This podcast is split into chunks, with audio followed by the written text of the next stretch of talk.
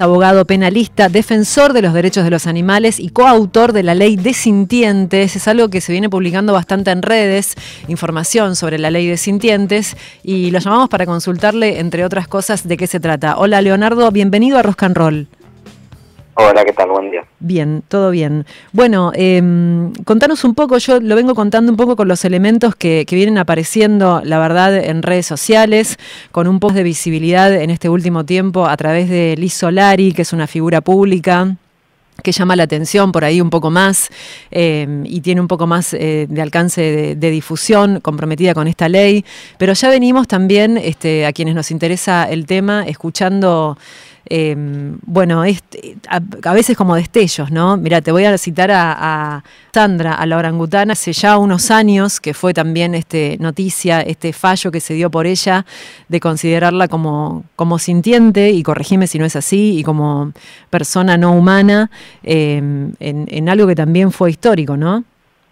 Uh -huh, sin duda. Mira, de, déjame añadir una cosa más. Sí. Después de Sandra, hubo muchos otros fallos que también reconocieron esta capacidad de los animales. De hecho, hace menos de una semana, en Lonas de Zamora, en la Cámara de Relaciones de Lonas de Zamora, en un caso eh, bastante grave que hubo, que, que me tocó participar como abogado de esos, de esos caballos, uh -huh. en Ezeiza hubo un secuestro de casi 400 caballos que estaban muriéndose eh, en un, un, acopio clandestino, digamos, de, de, de caballos destinados al matadero nosotros, bueno, formalizamos la denuncia y impulsamos junto con el CRE en ese momento, Caballos de Quilmes, el Campito de Refugio y Proyecto de Argentina, eh, bueno, impulsamos no solamente, bueno, el, el, sacar esos animales de ahí uh -huh. y ponerlos a resguardo, sino también la condena a los, a los imputados. Estas tres personas que tenían esos caballos fueron condenados uh -huh. y la Cámara de Apelaciones, por un pedido nuestro, también decidió inhabilitarlos para poder seguir realizando actividades con animales y en ese fallo realizó respecto de los caballos grandes consideraciones de, en el mismo sentido, digamos, que empezaste a hablar vos recién, ¿no? Uh -huh. Que los animales, hay un nuevo paradigma en nuestro derecho que reconoce que los animales sienten y que a partir de ahí tiene que reconocérseles no solamente su derecho a vivir, sino también su dignidad como tales. Y esto pasó hace muy poquito y es importante decirlo porque se extiende a otras especies, ¿no? Claro. Había dicho, como vos bien decís, de Sandra, este, también se dijo eh, algo similar de Pocha y Guillermo Mendoza, también se ha dicho de muchos caninos, a mí me ha tocado llevar acá también de, bueno, de perros, digamos, que fueron asesinados y demás, respecto a los que se dice lo mismo, y es la primera vez que con caballos de manera estricta también se vuelve a, a señalar lo mismo, así que estamos dentro de un paradigma hoy en, en el mundo, pero sobre todo en nuestro país, uh -huh. pioneros jurisprudencialmente en este sentido, que entiende que los animales, al, al, bueno, al tener la capacidad de sentir, eh, no son realmente objetos. Claro, sacarlo de la categoría de cosas. Eh, concretamente, la ley propone modificar el Código Civil y Comercial argentino para considerar a los animales eh, sintientes y sacarlos de este lugar. Algo que cuando se lo comentás, no sé, a alguien te dice, bueno, pero pareciera como que justo en Argentina es bastante bastante complejo, bastante complicado por la concepción que tenemos eh, de los animales, ¿no? La cantidad de carne que se consume es uno de los países del mundo que más carne comercializa y consume. Uh. Eso es cierto, y te agradezco la pregunta, porque vos sabés que es una de las, de las grandes preguntas que se nos hace, ¿no? Pero lo cierto es que la ley, yo siempre la ley, esta ley es necesaria por un lado, y además absolutamente posible dentro de nuestro derecho y en la práctica comercial, si se quiere, de nuestro país, porque en sintientes no decimos, porque no podemos hacerlo, uh -huh. que los animales este, no pueden ser, ser eh, matados, digamos. Lo, desgraciadamente no lo podemos decir, porque es cierto que se consume carne en nuestro país. Sí. Pero lo que decimos es, bueno, los animales sienten, el derecho tiene que reconocer claro. esto, y a partir de ahí hay prácticas que no se pueden realizar con los animales. Entonces, esto es a lo que mínimamente podemos llegar y esto es lo que en definitiva nuestro país necesita y, y hasta te diría que está en la obligación de hacerlo porque el Código Civil y Comercial es la única norma que todavía sostiene que los animales son cosas. En la ley 14.346 los como víctimas. Nunca un objeto puede ser un animal. Claro. Y a partir de ahí fue que la jurisprudencia, los jueces ya han dicho que los animales no son cosas. Uh -huh. No podemos seguir teniendo una norma que, este, digamos, por excepción, sigue diciendo que los animales son objetos. Bueno, y entonces, ¿en qué instancia está? Porque mm, acá la información que nosotros tenemos es que es un proyecto que propone que eh, el Código Civil sea modificado en este aspecto. En esta presentación que se hizo, que yo mencionaba recién, se vio a Liz, Liz Solari, eh, como al frente, ¿no? Como tuvo a mí me llegó esa, esa información por redes, por ejemplo, eh, pero digo, que, todos los que vienen llevando a cabo este trabajo de hace muchos años, ¿en qué instancia está?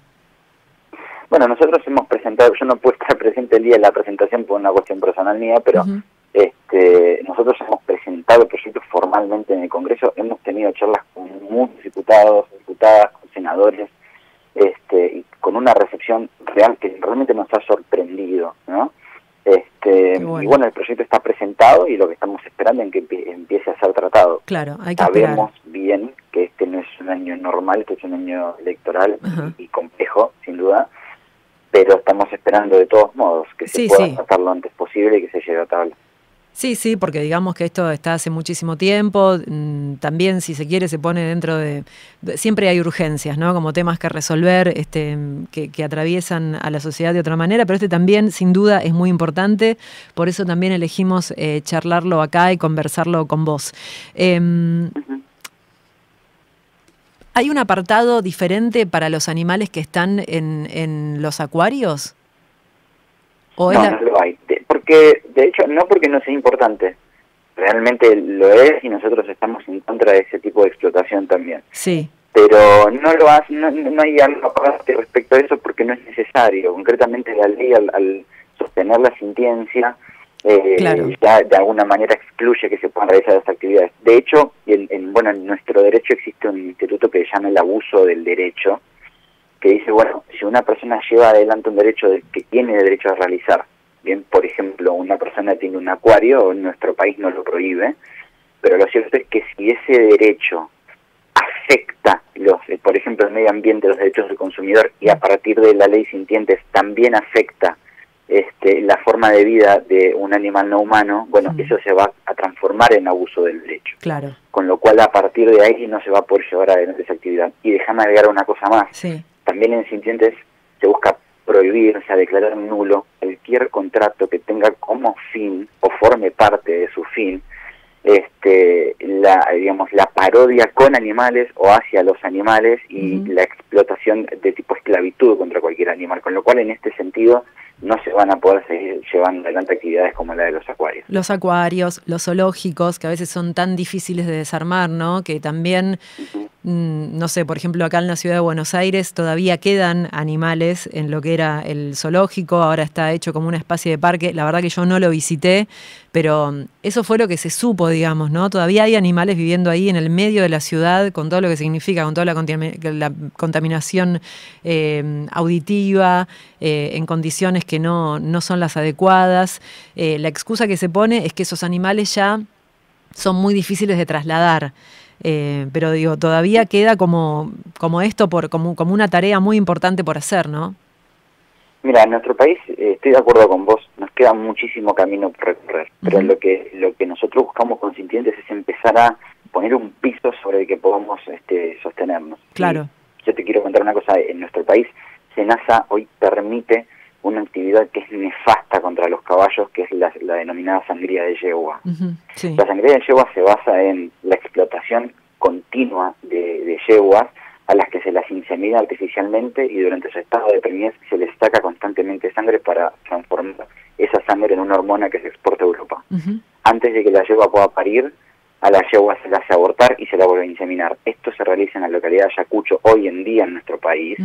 Nosotros hemos denunciado a la empresa que lo hace y sin embargo a partir de la enorme actividad promatoria que presentamos y, con aval científico internacional que señala que esto sin la menor duda es maltrato animal en los términos de nuestra ley, eh, lo que la Fiscalía terminó señalando fue, miren, cuando le consultamos a Senasa, Senasa nos dijo, bueno, pero esto está permitido y regulado. Entonces, a partir de sintientes, nosotros sostenemos que realmente este tipo de cosas van a tener un piso sobre el cual cambiar. Claro, porque hay un gran negocio, ¿no? Lo que hablábamos al comienzo, digamos. Nos, estamos enfrentando. Bueno, también sucedió en el momento de las tabacaleras, ¿no? Digamos, se han dado grandes batallas. Eh, también está la del alcohol cero ahora, ¿no? Que también es como enfrentarse a, la gran, gran industria, digamos, a gente muy poderosa, a leyes que fueron, no sé, sancionadas hace muchísimos años. Y esto, sin duda, es pararse, digamos, de una manera totalmente distinta ante el mundo y reconocer que el humano es el único que, eh, no sé, tiene este maltrato con otras, eh, con otras especies, con otros animales no humanos, para entretenimiento, para consumo, eh, no sé, y para, para ganar plata, digamos, como estás diciendo vos, en, en, este caso de, de, las yeguas. Lo que a mí me tocó recorrer este verano a través de la radio, fue diferentes lugares de, las provincias y está muy instalado también cada vez que se hace una festividad, por ejemplo, eh, el tema de la doma. Digo, hay lugares en donde tenemos muy arraigado otro concepto, otra relación con respecto a los animales y me parece que también hay que ir como desarmándolo de a poco, ¿no?